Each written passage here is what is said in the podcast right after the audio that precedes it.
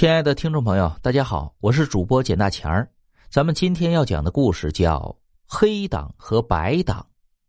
故事发生在一九八九年的时候，那时候我还很小，什么都不懂，好多事情都是长大以后听村里的老人说起的。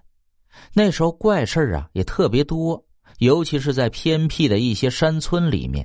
不知道大家有没有听说过党这个东西？其实我也不知道怎么形容这个，还是听老王的离奇遭遇吧。那老王是何许人也呢？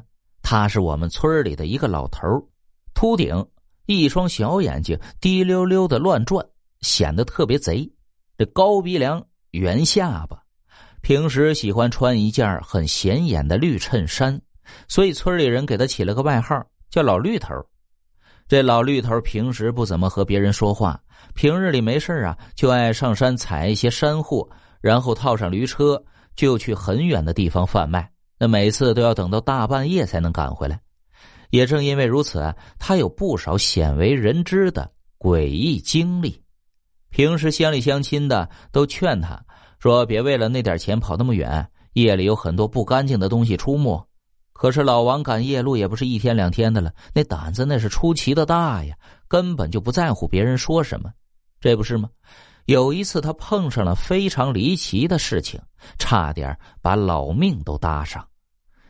那是一个普通的日子，和往常一样，天还没亮啊，老王就早早的上山了。等到上了山，老王的汗珠子已经开始在他的脸上打滚了，太阳也从山的那边爬了上来。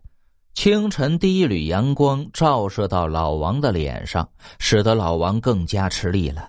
他一边走一边四处寻找着那些藏起来的蘑菇啊、木耳之类的山货。今天运气不错呀！快到晌午的时候，采的快差不多了，老王准备下山了。快到山脚的时候，突然一个黑影从他身边掠过，把他吓了一个趔趄。采的山货撒了一地，他四处看了看。哎，什么都没有啊！这顿时气就来了，可是光生气也没用啊，还是得赶紧收拾收拾，快点回家吧，要不一会儿到集市上就晚了。那回到家里，老王喝了一大碗凉水，才把这一身的热气给消了。来到驴棚，给驴加了点草，一会儿还指望着他赶路呢。稍微休息了一会儿，老王和以往一样，套上驴车，拉上山货，悠哉悠哉的向着镇里的方向出发了。大概过了两个时辰，总算是到了镇里，来到集市，好多摊主都已经准备收摊了。看来自己还是来晚了，不过不要紧，来早来晚都一样。这山货啊很好卖，无非是晚回去点也没什么了。这老王虽然是这么想的，可是心里啊总感觉今天怪怪的。哎，到底是哪里怪呢？他又说不出来。又过了好长时间，自己的山货总算是处理完了。他得往回赶了，离家还有好长的路呢。看着手里卖山货赚来的钱，这老王心里总算是有那么一丝丝的安慰。太阳早早的就下山了，老王也已经在回家的路上了。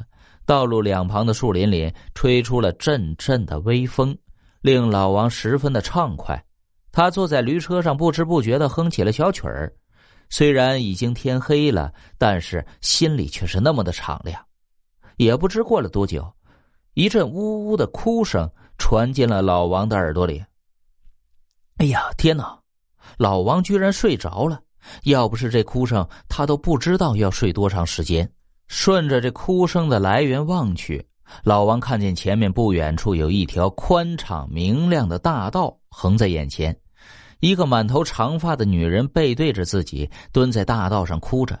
老王以为自己看花了眼了，便用力的揉了揉眼睛，仔细一看，没错呀，是有人在那道上哭呢。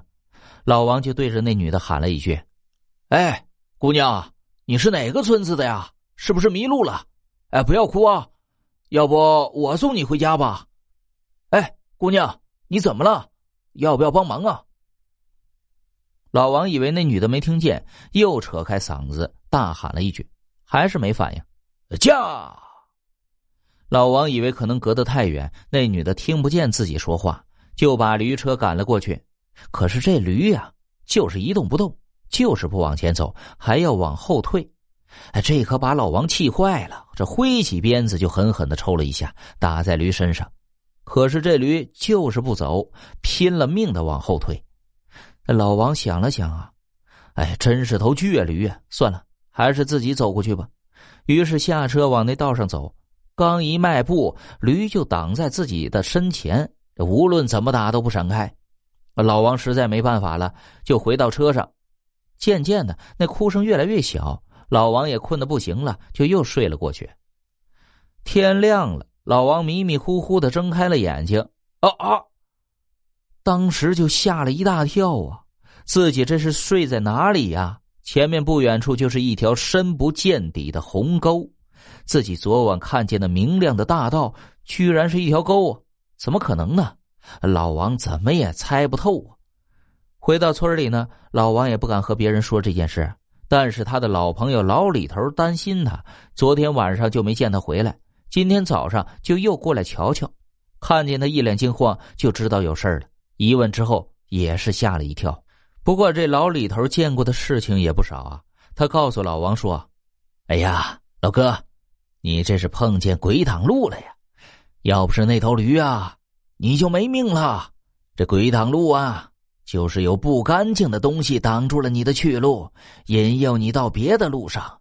这鬼挡路有分黑和白的，那黑天碰上的就是白挡，就像你昨天晚上看到那条不是特别明亮的，就像白天一样的路吗？这是很常见的，我就听说过好多次啊。黑挡呢出现在白天是不怎么会出现的。哦，那驴。怎么能救了我呢？他怎么知道那是什么呢？老王一脸疑惑的问道：“啊，这并不奇怪，你没发现一般驴马之类的这些畜生前面的一个腿上都有一个圆形的黑色的东西吗？那上面没有毛，据说那是他们的第三只眼睛，在晚上也能看见路。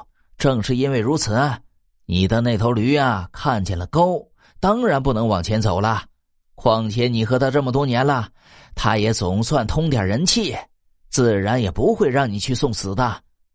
哦，是这么回事啊！老王若有所思的想着。这从那以后啊，老王再也不敢一个人赶夜路了。